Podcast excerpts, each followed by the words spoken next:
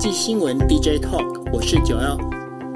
Hello，大家晚安，我是 Dennis。嗨，呃，今天的时间是二零二一年的六月二十九号。那在我们开始要聊我们今天的新闻之前哦，我要先问一下 Dennis。Dennis，你知你印象中你有没有印象？日本有一台那个机器人叫 Pepper，Pepper 就是就是那个孙正义做的那一台、嗯、SoftBank 那一台。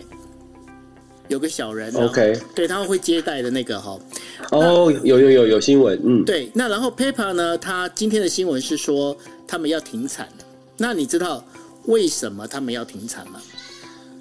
为什么停产？他犯了什么错吗？他不是犯什么错，他被疫情打败了。啊？他被新冠疫情他也得他也得 COVID 吗？哦，他几乎应该跟。应该怎么讲？他跟得 COVID 这是有一点相关性的。为什么呢？因为 PayPal 在过去在呃整个一个经营模式里面，因为它呃毕竟它是 AI 读取嘛哈，然后呢呃包括当时的话，其实孙正义他最开心是希望说 PayPal 能够用在奥运上面，然后比方说可以呃等于说等于呃去引导啊相关的这一些，比方说人家来说，哎我今天要去哪里玩？像我们如果大家如果去过东京车站就知道嘛，东京车站就有很多 PayPal。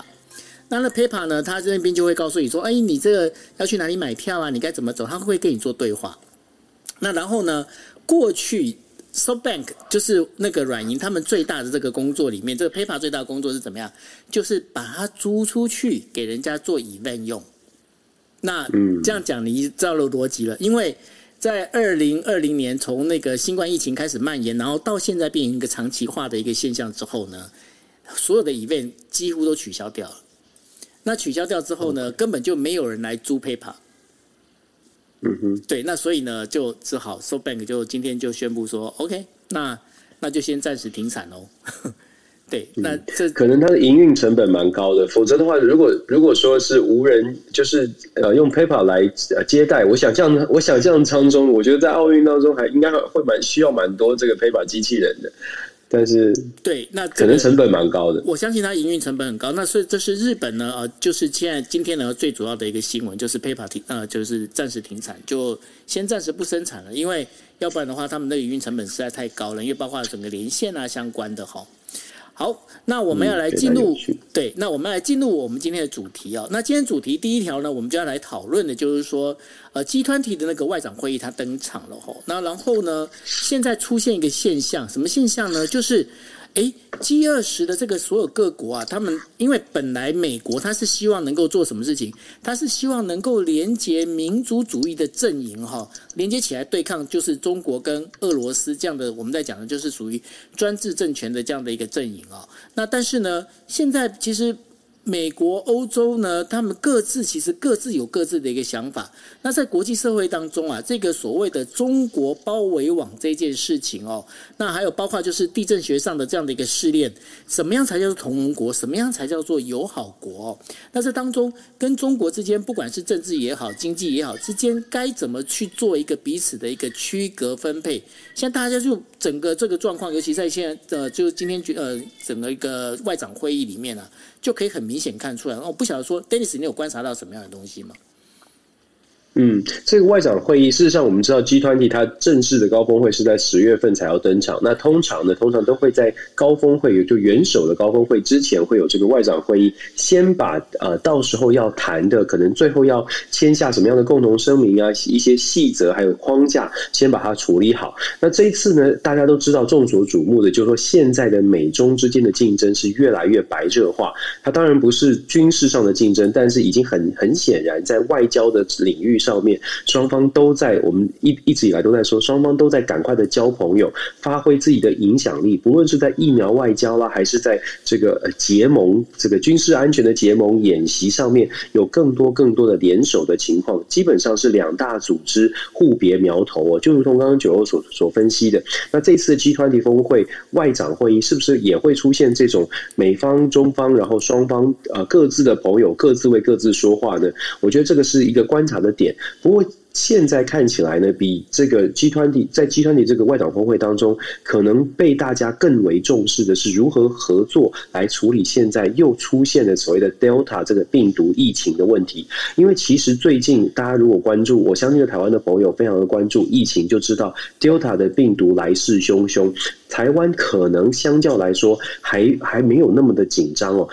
但是世界上很多的国家，包括英国啦、欧洲的国家，甚至是非洲的国家，都非常非常的担忧这个 Delta 病毒会把整个的这个 COVID-19 再延伸到下一个年度。所以现在看起来，到目前为止，所有的媒体的报道、访问到的每一个外长，基本上都在谈 pandemic，都在谈如何合作来处理 COVID 跟相关的变种病毒的防范。那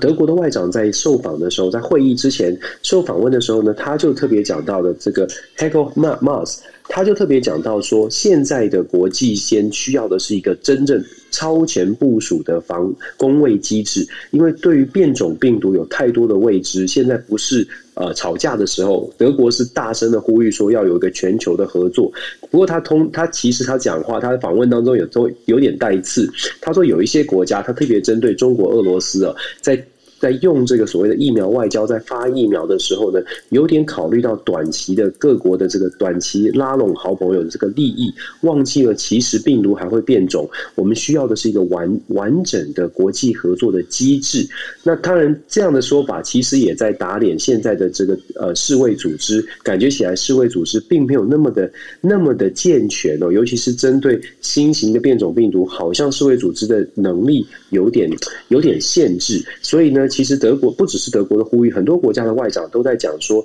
这一次的这个外长会议，他们希望谈的是在公这个公卫领域的合作、国际合作，尤其是 COVID nineteen 跟相关的变种病毒怎么样来做。有几个点我们值得观察的是，第一，COVID 呢，关于这个呃疫疫苗的分发，就疫苗的公平的配送啊，这个是一定会讨论的。因为 G20 当中有一些国家，它呃它的这个呃疫它的疫这个疫苗的施打率，还有疫苗的取得取得比例也不是太多。譬如说巴西哦，那所以说有一些在在这个疫这个外长会议当中，一定会针对关于疫苗的分分配啦、公平性，针对这个问题来做一些讨论。再来也。会有一些问题是，像是台湾关注的，会不会有全球性的、国际性的疫苗护照？这个要如果要有疫苗护照，要用什么样的制度，建立什么样的标准？这个也是大家可以去看的。那我们说这个。整个的 COVID 的 COVID 的问题在 G20 是关键，那还有什么问题可能在 G20 外长会议当中会去做讨论呢？那当然气候变迁也是其中之一，因为其实今年也是气候变迁的重要会议的一年。十一月份的时候，在格拉斯哥苏格兰有一个全球第一次的，在巴黎峰会之后再一次的全球的气候气候高峰会，所以预计也会讨论气候变迁。那气候变迁的相关的议题就跟各国发展的绿能、太阳能啊、电动车都有关系。所以也会在会议当中做讨论。再再再来呢，这一次在意大利所主主持的这个 G 团体的这个外长会议啊，有一个关键是，意大利一直跟呃。北非国家还有非洲地区的援助有紧密的连结，所以意大利很希望这一次的外长会议也去多做铺陈的是关于非洲地区的援助。朋友们可能比较少去关注非洲，其实非洲现在内部有蛮多的动荡，蛮多的这个叛叛变啦，或者是军事的冲突哦，包括伊索比亚跟呃呃厄立垂亚之间的边境冲突，还有非洲的马利这个国家。台湾叫反反马利或马里哦，马里这个国家也有很严重的内战，所以其实，在非洲国家有很多地方因为内战会出现的饥荒啊，还有当然搭配着疫情，COVID 在非洲有可能因此而扩散，这些问题都是在这次的峰会当中会比较去着重的。那至于说会不会针对中国或者是美中之间的冲突呢，来做一个大大规模的做一个分分分派系，分同盟国，分同核心呃走的。邪恶国等等哦，我觉得。我觉得这个分派系或者是分派别，谁跟谁比较好，这个在任何的朋友圈里面大家都会发生。但是我觉得在集团体的峰会当中，可能会更针对如何来做进行国际合作。毕竟集团体大，我给大家一个数据，大家就知道为什么集团体这么重要。集团体占了全世界的生产毛额的百分之八十，占了全球人口百分之六十，占了百分之七十五的全球的贸易年度的贸易额度哦。所以也就是说，这二十个国家基本上。囊括了全球一百九十，如果以联合国的国际国家数目来算，联合国有一百九十三个国家。光是这二十个国家就占了百分之八十的经济经济的呃生产，百分之七十五的全球贸易，百分之六十的人口，可想而知，这集团里的会议设定的题目，还有设定的架构跟合作的方式，对人类有多么的重要。当然，希望台湾的朋友通过我们的这个分享呢，或者是其他的国际频道，希望可以多多关注集团里到底怎么发展。我们刚刚说了，疫苗护照也是他们会讨论的话题，我们也可以关注一下。所以呢，这次 G 团体里面，当然大家也可以理解的，就是说疫苗这件事情其实还蛮重要的，尤其是如何来共同防疫这件事情哦。那不过呢，在谈完 G 团体之后，我想大家如果印象深刻的话，我们在之前呢，我们也曾经提过了，就是伊朗他重新就是选到了他们新的领导人上来哦。那伊朗的这个新的领导人呢，他基本上他是一个非常等于说是保守派，他是呃黑蚕头的保保守派哦，保守派。那所以呢，在他的这样的一个状况之下呢，他好像出现了一些请中的现象。那同样的，就是呃，拜登呢，他在最近他也刚好去等于说去在呃白宫啊。跟呃，就是以色列的那个以色列总统，呃，叫做呃里夫林哈，跟他见面哦。那跟他见面之后，拜登真的是拍着胸脯说啊，说我对以色列承诺啊，就好像铁壁一样。而且呢，我可以告诉你哦，在我任期当中，伊朗他的绝对不会去保有他的核武器哦。那拜登他能够讲这样的事情，他到底在想什么？然后呢，伊朗跟在美中之间的这个等于说相互的拉扯关系当中啊，这到底？这个伊朗跟以色列之间的关系又扮演了什么样的一个角色呢？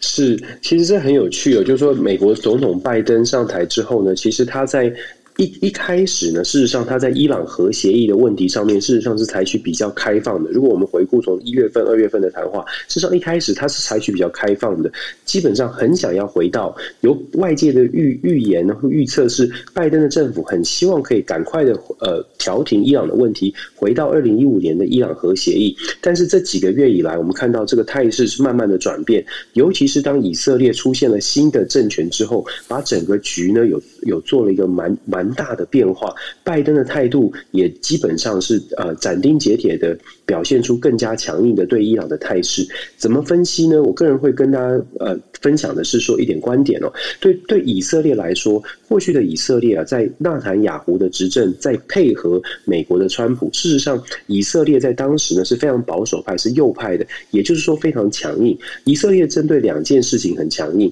那拜登呃川普也是支持的。针对一就是以色列跟伊朗之间的关系，以色列在纳坦雅胡时期跟伊朗的关系是非常强的，就是基本上要打仗也可以的。那再来，以色列在纳坦雅胡时期呢，针对巴勒斯坦的问题也是很强硬的。我们可以看到之前还有十日、十一日的战争，还有很多的冲突。在纳坦雅胡的执政之下，以色列对于这两个主要的外在的问题都是采取强硬的立场。那川普时期呢，基本上也是支持以色列，所以。也跟跟着以色列走鹰派的路线，但是拜登上任之后，拜登觉得呃。其实拜登受到蛮大来自民主党内的压力，为什么呢？在以巴的冲突当中，过去可能大家还有印象，几个月之前的以巴冲突，当时巴勒斯坦人受到很大的轰炸，很大的生命的威胁，死伤的人数不成比例，让很多的美国国内的民主党的政治人物啦、智库学者、专家也好，有很多的声援，很多的动作表达同情，也也强调说，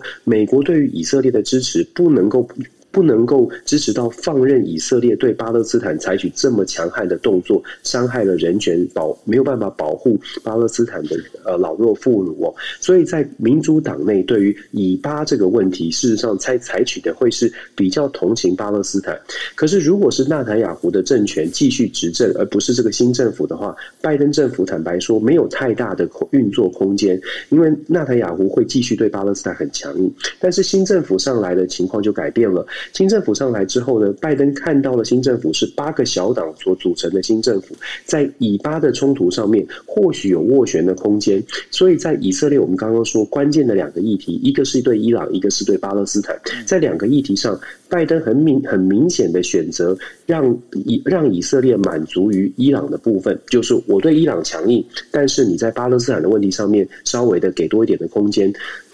重点是。美国国内的民主党的呃这个势力呢，或者是民主党的反弹，或民主党对于巴勒斯坦的声援，就可以稍稍的缓解。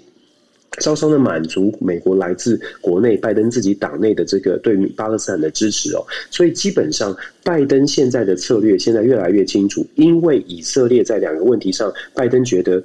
如果我把以对伊朗更强硬，我可以换得新政府对我的信任，我可以跟新政府有更多的斡旋，连带的就可以来解决稍微的缓解以巴之间的冲突，这是拜登现在看起来的盘算，但是现在有一个问题是。伊朗看起来呢也是非常的强硬，因为刚刚九欧你有说嘛，伊朗选出了莱西，他也是非常的强硬的，他看起来也没有打算要后退哦，而且感觉起来就跟你打算硬碰硬。美国在这个礼拜天，上个星期天轰炸了这个呃伊朗支持的在阿伊拉克境内的这个呃民兵组织，那想要给他下马威，二月就做过一次，现在再做一次。那本来呢，二月做轰炸的那一次呢，连续了两个月，这个民兵组织没有在大动大规模的动作。可是礼拜天的轰炸不一样，礼拜天的空军空袭之后呢，这个民兵组织在伊朗的支持之下，伊朗还发声明哦，继续支持。支持这个被轰炸之后，星期一被轰炸之后，星期一又再次攻击美国，所以这次的反应跟上次不一样。有一般的有很多的学者、专家，甚至是中东的专家就开始担心，也许美国跟伊朗已经到了不只是核协议谈不成，可能会到达要采取，有可能会爆发一些军事的冲突哦。这个值得往下看。我相信美国就算爆发军事冲突，美国当然有它的实力跟能力，针对伊朗的部分，当然有它的实力跟能力来 handle 这个部分。问题是说，就如同我们刚刚九二所提出来破题的，伊朗现在在这样的压力之下，他势必呢要寻求协助，他能寻求协助的对象最有利的，大家可以想可想而知，就是中国了。伊朗跟最近跟中国走得非常非常的近，就是因为他在没有选择的情况之下，看看起来只有中国可能可以作为伊朗的后盾。那现在就变成，如果说伊朗跟美国真的产真的发生了比较强硬的冲突，中国到底会采取什么样的态态度？到底是真的也派兵援助，还是说给予一些军事的资资源，或者是给钱让让伊朗去啊添购他需要的设备哦？我觉得不同的不同的状况呢，有待我们继续观察。但是现在看起来，在伊朗的问题上，拜登应该是吃了秤砣铁了心要强硬下去。也就是说，伊朗核协议要不要谈第七轮、第八轮，到底会不会谈成？我觉得这个时间点会往后拖、往后延。但是美国会非常强硬的在伊伊朗的问题上面，让伊朗知道说美国的立场非常坚定。你可以看到，美国最近其实国际局势真的很多变，因为美国最近呢，在五月份把以色列的参谋总长邀请到美国的佛罗里达坦帕去参观美国的中央集团军的总总司令部。有趣的是，以前负责美国跟以色列军方合作的局集团的军，美国十一个军区哦，以前负责美美以军事合作的是是跟那 NATO 就是北约组织。合作的这个欧洲军区，现在美国国防部把跟以色列的合作移到中央军来，有一般呃有很多人的解读是说，让中央军区呢用比较多的资源，把这个 NATO 北约组织跟以色列分开来处理，中央军区有更多的资源可以跟以色列的军队来做合作。意思是什么？意思是说，如果美国真的要在中东地区。采取比较强势的军事手段，譬如说，真的要跟伊朗打仗的话，有以色列的助权，事实上，美国会更有底气，在对伊朗的问题上面站得更硬、更更更猛一点哦。我觉得这个是就基本上节省美国的资源了，用以色列的资源来来做协助，对伊朗采取比较强硬的措施。中东的地区会有蛮多蛮多的变化。我们知道，从现在六月六月份到十呃到九月十一号，阿富汗要撤军，整个中东的局势，坦白说还蛮诡谲的。我们都在关注所谓的印太战略。我们也之前有说过，美国要在印太战略上面站得更稳更牢，必须要有更多的资源，盟友要投入。现在在中东地区看起来也是这样，好不容易好像中东比较稳定了，所以美国才把军事资源拉到亚太地区。现在中东这个后院又失火，我觉得拜登政府呢，现在可能是呃要非常积极的想办法，在中东的地区有一个赶快，至少在哪一个点上，不论是伊朗问题，还是以色列，还是呃还是在阿富汗呢？这我们刚刚讲这三个国家，这三个国家都是美国现在会遇到的大问题，要怎么样来处理？怎么样找一个呃完整的策略，一次的来解决掉它？我觉得这是拜登政府一个很大的挑战，也是我们可以观察的。是。那那个，我们谈完中东之后呢，我们要把镜头拉回到就是我们自己台湾这一边哦。那在谈台湾之前呢，我想大家如果应该有看新闻的话，大概会知道，就是说，呃，最。七月一号呢，是中国共产党建党一呃一百周年的这样的一个时间点哦。那所以呢，我们也会关注到，就是说中国共产党或者是我们在讲说中国，它到底会不会对台湾进行武力犯台哦？那这件事情的话，在呃就是。东京外国语大学的一个教授叫做小笠原新幸呢，他在二月份的时候曾经就是在呃就是 New 那个日文版的 Newsweek，他有提到一个重点，他提到什么重点呢？他提到就是说，万一如果台海发生危机的话，那最大的一个引火点就是会火引火点会等于说会发生一个冲突点，它其实不是在台那个台澎金马这些那个岛屿，而是会在东沙岛。为什么是东沙岛呢？因为东沙岛距离台湾的话是四百一十公里，距离香港的话是三百二十公里，然后它距离菲律宾它是四百九十公里，也就是说它位在一个南海这样的一个地区哦。那位在南海这个地区呢，对于呃大家如果在过去几呃过去几呃经常听到我们在谈的就是有关呃日美在协防台湾这件事情上面，其实因为东沙岛上面目前只有两百五十名的驻军，而并没有就是民间人在上面哦。那因为如果没有民间百姓在上面的话，其实日美日美要进行协防，会有它一定的困难点在。那也就是说，那这对于中国来讲，这就是一个非常好的一个擦边球。为什么是一个好的擦边球呢？因为对他来讲，我想大家也都知道，因为中国它现在在南海的这边的，包括用呃就是民工渔船呐、这样的一个做法，民兵渔船这样的一个做法哦，在南海其实已经引起了包括菲律宾、越南这相关的这些国家的一个不满。那当然对他来讲，他如果真的要尝试看看看日美你到底对于台湾的协防有没有那些有没有决心的时候。呃，这个上呃，就是抢攻东沙岛，对他来讲是一个一举数得的一个方式哦。那当然，这些教授，这些日日本的这些算是在观察中国台湾关系的这样的一个教授的群里面，他们也提到了，如果台湾要解决，就是说这样的一个擦边球的问题呢，必须要能够加入，包括像 CPTPP 的这样的一个呃，就是。国际组织里头的话，对于台湾来讲是会比较有一些帮助哦。那当然，我们也会发现说，今天有一则新闻就很有意思，就是说，呃，在过去哦，已经停了五年的 TIFA 的这样的一个谈判了，那反而呢，现在美国开始又跟台湾重新再拿起来，再开始谈了。而在谈这事情的时候，中国还开始跳脚了，他说。你们为什么要再谈起来？那我想要问一下，就是 Dennis，当时 TIFA 他当时为什么会停停谈？然后现在为什么他要重新拿起来谈判呢？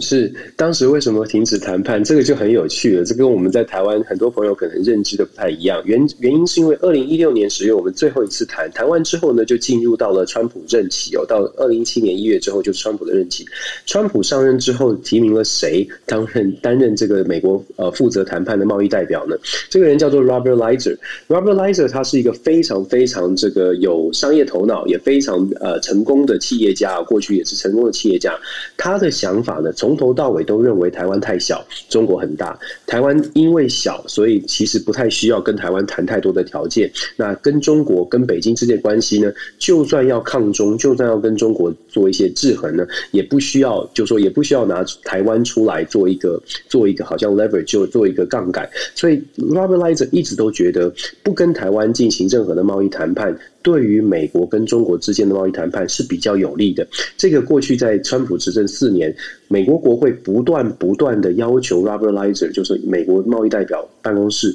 去跟中国再次开启这个贸易的谈判或者相关的协议。，Robert Lizer 都是坚决的否定了，坚决的否认。那当然，其实贸易代表的权权力，大家可能不知道，看听这个名字好像不是很大，但是其实它是直属于总统的，所以其实贸易代表的这个影响力跟权力是很大的。过去这五年台湾卡关，关键就在于 Robert Lizer 打从心底觉得台湾的市场规模不够大。那他的角度是完全从商业的角度，他没有在特别怎么力挺台湾这件事情。这是我们觉得过去四年很可惜的部分，因为其实这个不符合美国的利益，但是在他的心中，美中之间的利益是大于其他的事情。这也是为什么过去这几年 Robert Lizer 主导的美国贸易办公室都在谈，都在处理美中之间的美中之间的贸易哦。那么我们说台湾的这个踢法复谈，当然对台湾是好事，但是我们也要从从美国的角度，我们刚刚说了利益导向很重要哦。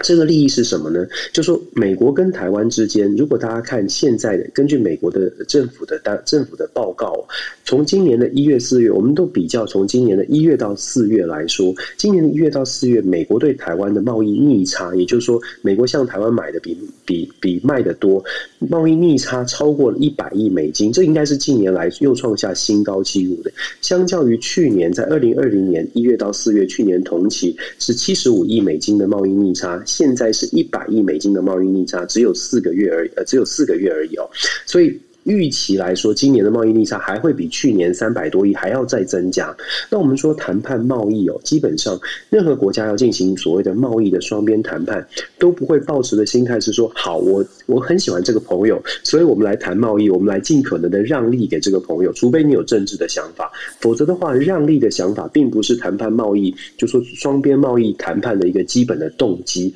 基本的动机会是我们如何把这个贸易逆差解的这个数字来缩小。我想这是很简单的逻辑。所以在台湾跟美国谈 T 法的时候呢，我们要去思考的是怎么样保护我们台湾的利益。当然我知道，因为我们在台台湾的部分是因为我们在安全上面对美国有更多的需要，所以很显然的在谈判桌上，或许我们没有办法这么强势的去要求很多东西。但是我觉得就是因为这样子，台湾可能要更团结、更聪明的从另外一个角度去思考。说，如果我们在表面账面上，哎，还是没有办法，就说取得账面上的利益，甚至可能会变成台美的踢法会是在账面上让利给美国，尤其是美国特别在意的高呃高科技产业、半导体产业，势必会希望台湾可以有更多的好处，让这个呃所谓美国的角度会说是 win-win，所谓的双赢哦。但是我们知道，在台湾目前半导体产业、高科技产业领先的情况之下，所谓的双赢，某种程度是台湾。稍稍的让一点力哦，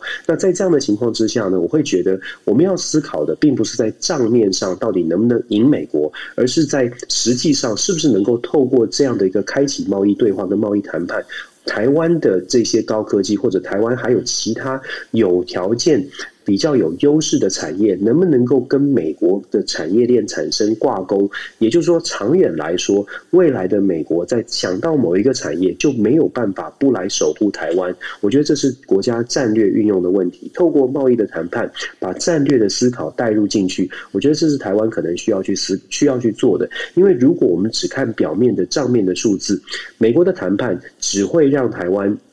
不好意思，我说的很直白。美国的谈判一定是让美国获利比较多。过去的川普时代是如此，奥巴马时代也是如此。基本上，贸易代表所所要做的工作，就是让美国在进行贸易的时候可以获利。所以这是很简单的逻辑。那我也在强调。表面上的账面的数字，也许我们在台湾没有办法得到很大的利益。可是，如果我们的战略思维有一个整完整的配套的话，让我们的产业能够跟美国在很多方方面面有挂钩，事实上，这才是台湾要去要去努力的方向，而不是只看账面说，呃，我们在哪一个税、哪一个关税、哪一项产业得到比较多的优惠，得到比较多的这个呃进口或者是进口的配额啊，或者是开放等等。我觉得这东西呢。嗯，Hello，哦，表面的东西，我觉得我们需要看的是国家的战略，就对，基本上我觉得贸易谈判非常重要啊，对台湾非常好，但是现在需要智慧就是了。没错，那呃，其实呢，谈到这个贸易谈判了，那我们就要知道，就是说，其实对我们来讲的话。跟我们关系最紧密的，其实就是在于我们呃周东北方的这个日本邻国哦。那在日本这个国家里面呢，今天中山泰秀他是谁呢？他是日本防卫厅的副大臣哦。他今天在一个演讲的一个场合里面，他就提到了，他提到就是说，包括日本、美国啊，这个许多的国家从一九七零年开始一直在遵循一个中国的政策啊，那这个到底是对的还是错的哈？在现在目前看起来，是不是该醒来了哈？也就是说，民主国、民族主义的国家之间。是不是要来守护台湾这件事情？呃，他认为就是说，日本国内要开始去思考这件事情了。就是说，呃，你今天你那个过去你在坚持的一个中国的一个政策里面，对于民主国家之间的这样的一个呃状况，到底对或不对？尤其是在中国开始呃，不管是武力或者是他经济能力呢越来越强大的一个同时，你该怎么做？这是对于呃中山泰秀呢，他就提出这样的一个观点。当然，他提出了这样一个想法之后呢，呃，中国的外交部汪文文斌呃，汪文斌他就呃反映了一件事情，他就讲说，呃，认为呢，中山泰秀要站在他的立场里面，他讲这个话是不合宜的哈。当然，他也就立刻提出了一个抗议。那对于这件事情的话，我不晓得说，呃，Dennis 你怎么看？为什么中山泰秀他会提出这样的一个想法呢？对，我觉得在日本哦，现在其实我们之前有分享分享过嘛，日本自民党内其实对于整个美中关系也有不同的看法跟意见。那中山泰秀在这一次的 Hudson 这个 Institute 所办的这个线上的会议当中做出这样的宣誓，当然他我觉得看他的发言的时间、场合，还有自己本身的立场，都有一些关关系。因为 Hudson 呃这个 Institute 本身就是比较比较鹰派、比较保守，在整个美中的关系上面。那再加上中山泰秀可能本人在自己过去的发言也可以看得非常清楚，他是比较支持台湾的。确实，在两岸关系上，他觉得说台湾就是应该被被友善的对待，或者是台湾的问问题或地位就应该被正视。但是，我觉得还是要整体来说，就是说回归到日本国内，可能。九欧，你等下可以分享一下，就日本国内其实真的有派系之争、派系的分别，这也是为什么我们说我们在解读日本的呃，不论是美国或者日本，他一些政治人物或者是一些重要重量级的人士，他在发言的背后，可能也去稍微的了解一下后面的脉络，我们大家就可以不用太过兴奋或太过悲伤的看待一些呃说法。我突然刚刚想到了，我们忘记忘忘记谈到说，九欧你在上一个题目的的时候讲到七月一号。对这个中国大陆的见证一百一百年哦，那马上会有一个很很应该是相对来说非常重要的声明，就是呃，习近平对于整个未来或者是中国共产党未来的走向的一个重要的声明。不过最近有一个小的新闻蛮值得关注，就昨天中国大陆在建党一百年有一个呃，通常都有一个什么年度的晚会哦，在这个晚会当中呢，有趣的一个观察是，呃，这个晚会通常会会请来过去所有的呃。这重要的政治人物，包括了前领导人等等，像江泽民、温家宝等等人，这些人在年度的这个晚会之前，通常都会参与这种庆祝的酒会。但是今年呢，只有习近平哦，前面的几位的，像是江泽民、胡锦涛、呃温家宝都不参加，是没有出席。我觉得这个很有趣，就是说都没有出席，然后整个的。呃，筹备跟整个的会议啊等等，看起来预测也是会围绕着所谓的习思想哦。我觉得中国大陆现在的一个发展是非常清楚的，就是习近平他的领导中心已经非常巩固了，包括他在内政跟外交上面的手段是非常非常清楚的。就由习近平跟他身边的比较，相对于过去来说是比较少数的一个小的领导集团，再来操控、再来主导中国的政治哦。那当然，它有好有坏，我们继续观察。但是我觉得，就是说，现在看起来这个态势呢，是真的是非常小的一群人在主导整个中国的发展，这一点是可以跟可以跟大家分享的。我每次讲到七月一号，因为我小时候很喜欢一首歌，我不知道这个九欧你有没有听过七月一号？就七月一号每一年都要买一张车票。像回忆什么？我没听过这首歌，你没有听过吗？我没有。那我可能我比你我我更资深嘛。我每次你有人讲到七月一号，我都会忍不住，就是七月一号就会就会忍不住想哼起来，然后就觉得这是一个很棒的日子，但是被搞到好像很好像很紧张，全球局势这么紧张，害我就不得不特别讲出来，希望大家轻松一点。我觉得每一年都是这么过，大家呢在冷静思考国际局势的时候，我觉得可还是可以。还还是可以更更加，反正明天太阳还是会升起的。国际局势变来变去，我们看清楚就好。好，我们继续。对，呃，刚刚就我补充一下，刚刚就是呃，Dennis 跟大家讲的，就是为呃，习近平跟呃，为什么就是会呃有这样的一个状况呢？在日本有一个学者，他是这样分析哦，他是分析就是说，因为呢。习近平是把之前的这个改革开放这群领导人呢，他把他视为是邓小平的这个整个，算是邓小平这一个整个。所带出来的这一群人，那邓小平呢？其实他跟习近平的爸爸习仲勋，习仲勋呢之间其实是有一些恩怨的。为什么呢？因为习仲勋曾经是被呃邓小平所斗垮斗臭的。那也就是因为这样的关系，所以习近平他是跳过了邓小平之后，然后呢，他希望去 follow 叫做毛泽东的这样的一个整个思想。那这也是为什么呢？就习近平对于邓小平所带出来的，不管是今天包括江泽民也好，胡锦涛也好，温家宝也好，对于他们这群人的话，他是希望把他排除在外面的。那这是日本有一个学者是用这样的一个想法，是在呃思考这样的事情哦。那另外，当然这这等于说这有点是变成是呃拜官野史，大家可以去呃把它当成一个参考资料。那当然呢，我们就提到，就刚刚呃就是 Dennis 也提到，就是说，那日本本身它目前国内政治到底怎么样哦？那我想。说大家如果有仔细去注意的话，会发现一件事情哦。东京都知事小池百合子呢，她上个星期请病假。那请病假那时候呢，大家在讲说，第一个，因为小池百合子最近因为呃。COVID-19 的这个事情，然后呢，再加上呢，他们家的狗狗呃过世了，所以他心情其实是很不好的。那当然了，再加上就是说，接下来要办奥运哦，这所有的事情让他等于说心力交瘁。而且听说呢，小池百合子是一个呃，应该怎么讲，是一个工作狂。所以说，他除了星期六休息之外的话，他几乎每一天他都在为忙那个东京都政哦这样的一个事情在忙。那因为这样的关系，但是呢，他今这个星期他又请假。那又请假的话，大家就更纳闷一件事情，就说小池百合子为什么要请假？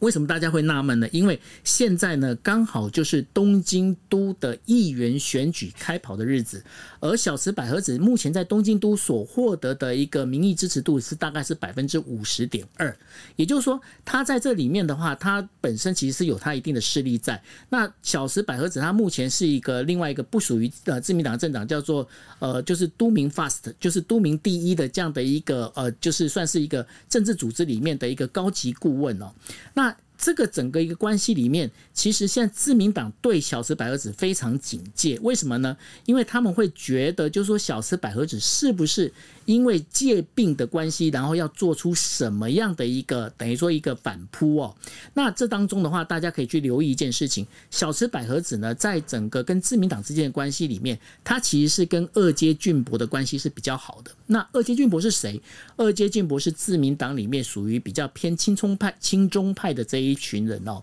那所以呢，这整个关系里面，现在小池百合子他可以说是洞见观瞻。为什么呢？因为包括现在，当然大家也知道，就是说现在东京奥运呢开始，其实不呃，包括不管在做呃排演呐、啊，在做这个选选手开始进来，但是呢，东京都里面还是有不少人他其实反对整个东京奥运的。那在这整个一个状况之下呢，呃。比较现在比较大家比较担心就是说，会不会小池百合子在一个突然的一个情况之下会喊说，呃，我们东京奥运不办了？为什么呢？因为包括现在本来呢，这个就是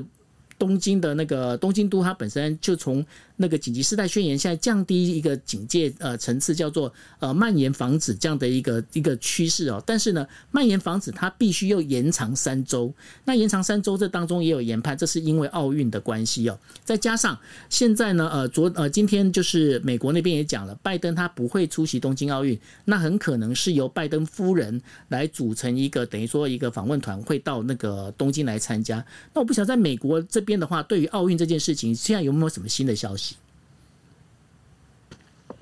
美国对奥运的部分吗？对。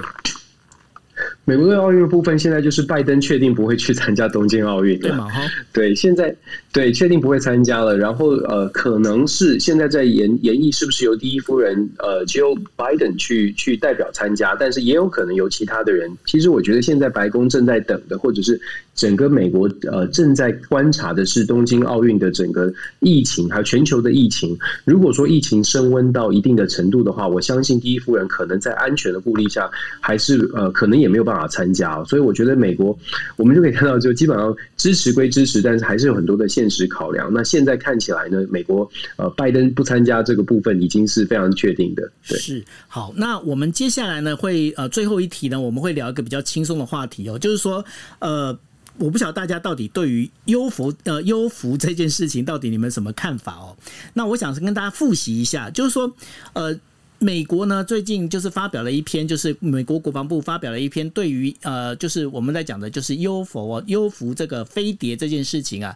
一个新的一个报告哦。那这个报告怎么出来的呢？我跟大家复习一下，就是说，川普在二零一九年十二月的时候，他成立了宇宙国防军，然后在二零二零年四月的时候呢，美国国防部公布了三支所谓的 UFO 的这样的一个影片哦。那在二零二零年的十二月二十七号，川普就下令，就是说，国防部你必须要在一百八十天之内，你要公布，就是说要写一份报告书出来。那所以呢，国防部在呃，就是美国国防部在六月二十五号的时候，就是公布了大概就是连封面加起来总共九页的这样的一个说明书。那说明书里面呢，他大概提到了，就是说这个。就是我们呃，就是美国空军所发现的这总共有一百多件，呃，是一百多件吧，嗯，那然后呢，它当中的这些呃所有的里面的话，大概可以分成五种，有可能是空气气球，那呃空中气球，那也有可能是一些飞行物体，那当中有第五项就是没有办法判明哦，那这一点的话，我不晓得说，Dennis 这边有没有什么新的讯息？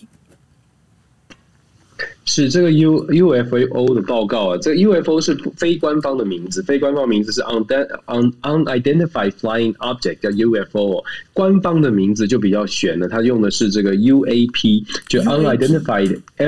对，unidentified aerial phenomenon 就是这种飞行的这个空中现象，无法无法确认的空中现象哦，它把它比较统整的叫做 UAP 哦。那这个 UFO 的报告，事实上，如果大家对于科幻电影、科幻剧从小觉得很有趣的话，大我想对于很多人来说都是一个非常非常嗯有趣的报告，而且也很关键。这次的报告是第一次由美国官方去强调、去证实说，嗯，我们没有办法证实没有。这个这个当然就很很很怎么说很诡异，就是很很很模棱两可。但是因为它是官方说我们无法证实没有，就变成一件大事了。而且有趣的是呢，事实上昨天呢，这个 Bill Nelson 大家知道这个 Bill Nelson 是在美国是这个 NASA 的主管，他是一个政治任命。Bill Nelson 他是 NASA 的主管。有趣的是，他也是前太空人。他在接受 CNN 访问的时候，他说什么呢？他说他看了这个呃一一般的民众，包括九号跟我们，我们可能能看到的是九页公开出来的给民众看的开放式的报告，un unclassified 就是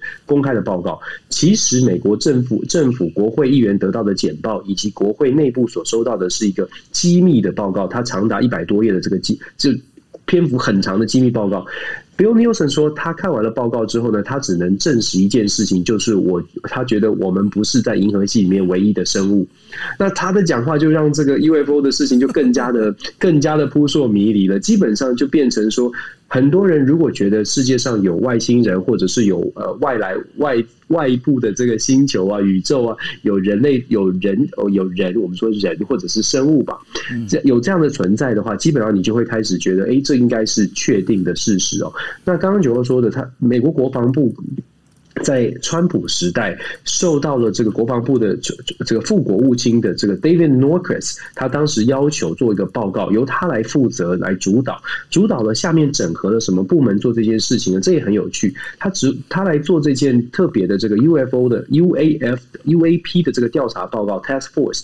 这个是组成是由美国海军跟美国国防部的情报及安全副部长办公室来主导这个报告。我不知道大家听到这样的一个这两个单位来主导，会不会觉得有一点点哪里怪怪的？怪怪的在哪里？怪怪的在这是一个跟太空有关的，可是 NASA 不在列哦，就是说这个报告并没有 NASA 的专业专家人士在里面做作为做主导，所以很多人认为说这个是有点政治立场，或者是有点阴谋论，想要去制造这个这样一个现象，当然是反对者了。那当然，这个报告出来之后呢，我刚刚说了，NASA 的主管 Bill Nelson 也特别的特。别强调说，他看完报告之后，他也某种程度是被说服了，也相信了。我再解释介绍一下，为什么 Bill Nelson 他被相信是重要的，因为 Bill Nelson 以前是太空人。他是真正的太空人，所以他他他自己的经历，他曾经就是真真的到太空，我们不是说旅行嘛，有太空任务过。所以当 Bill Nelson 看完报告，再加上他的亲身经历，他把所有的事情连结之后，接受访问，他说他觉得我们不是地球人，我们人类不会是银河系里面唯一的生物的时候，这样的一个说服力就比甚至是超过很多人认为，甚至是超过了报告。再加上 Bill Nelson 本身，呃呃，他也是民主党哦。所以很多人就会说，哎，那以前是这个，不管就是其实两党都都有人相信 UFO 了，只是说 Bill Nelson 他的说服力可能就比这个报告还要再加了，再再推一把劲。所以我觉得 UFO 的报告呢，会引起就是说很多的议论。那我个人觉得，当然对美国在。在这个时候公布这个 UFO 的报告，我们知道它是川普时代的报告，但是川普时代要推这件事情，背后有一个很大的目的是为了要他的 Space Command，就是太空军。刚刚九二你有说到太空军太空司令部。川普很积极的在推广所谓的太空计划，在雷根时期有所谓的星战计划。川普很想要把这个太空计划再次把它推上来，要推出一个新的军团，要推出新的计划，就要有钱，要有钱，你要有证据证明美国是需要这件事情的，所以才会有这个 UAP 的调查报告。接下来这个调查报告看起来，如果证实，或者是让更多人觉得，诶。美国在太空的探索是有必要的，跟美国的国家安全是有关系的。那么大家可以想象，在国防的预算上面，也会更多的民意去愿意支持所谓的太空军团哦。现在的太空军呢，也可以跟大家说一个这个插曲冷知识。其实太空军正在招兵买马，我不知道线上有没有在美国的朋友，或者是你的孩子在美国的，如果有兴趣的话呢，他们正在招兵买马，招募各种各样的各种不同的这个领域呃学科背景的人，想要上太空。空想要真想要探索太空的，现在太空军真的是大量的这个这个招募当中哦，呃，跟一般的军队不一样，是讨论是可能要去外外太空探索的。如果有兴趣的朋友，可以考虑一下，还条件还蛮优渥的。我的学生说他们有有去有去报名，好像条件蛮优渥，而且这个训练的呃场这个环境也不太一样，所以蛮有趣的，跟大家分享。是哦，那不过呢，就是大家当然了，人类对于就是外太空的这样的一个就是生命文明啊，有非常高的兴趣哦。但是提到这个部分的话，我就不得不再提一下，就是其实我看过那个霍金啊，霍金他曾经在二零一零年的时候，他有说过一句话，他说。如果如果我们去找到外星人的话，那外星人他们可以来到地球，他是会来地球是要掠掠夺资源的哈，然后扬长而去。他就说，那外星人如果来到地球的话，大概那种状况会像当初啊。哥伦布去拜访，发现美洲是一样的道理，对于美洲当地的土著是没有好处的。那所以呢，这也是就是为呃这个当中讲这句话，当然是霍金这句话支持的人有很多，但是反对的人也有不少。那在这里面的话。到底去寻找外太空的这些文明啊，这些生命到底是对还是不对哦？我想说，大家可能就是自己要有一些自由心证。对，那这是我们今天到我们今天的一个就是呃国际新闻 DJ Talk 的那个内容。那我不晓得说，Dennis 还有什么要补充的吗？没有，我觉得你讲的很有道理。我们要不要去，要不要去惹招惹外外星人？就是如果有外星人，我们到底要不要去招惹他？我觉得从小到大看了很多电影，我不知道朋友有没有看这些类似的电影哦。很多电影都是给我们一些警示，告诉我们可能不要去招惹。你看那个 ID Four，现在这个时代的朋友可能没看过 ID Four，ID Four 让我震撼很大，觉得其实还蛮恐怖的。所以我是我是对我是对于是不是要继续去跟 UFO 去打交道，要抱持一个怀疑。我刚忘记分享，我最后我再分享一下好了。好啊，我带对我带美国的学生哦，我呃在零七零八一一七一八的时候，我带过一团美国的学生。当时我有呃有朋友，现在还是朋友了，就是当时就是因为有一个朋友在。呃，台园桃园中正机场的塔台工作，所以呢，我们就申请了到塔台去去拜访，然后去看那个航管员的这个工作的形态。有两位资深的航航管员，真的就跟大家分享他们在桃园中正机场看见幽浮的亲身经历。哇，学生非常非常的兴奋，我自己都觉得很兴奋，因为我以前是抱着半信半疑，但是当我的好朋友他们这个资深航管员台这在台湾哦，台湾资深航管员亲身经历告诉我说，他们真实看见，就是在瞬间，就是所谓的不明飞行物体的瞬间移动，在。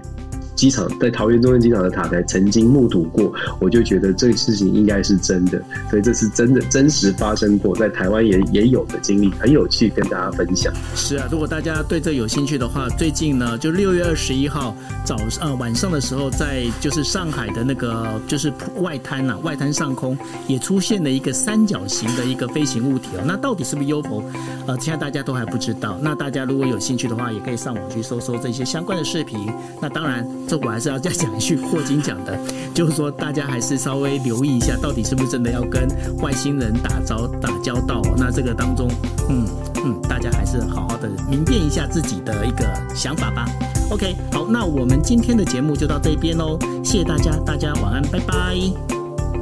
谢谢，晚安，拜拜。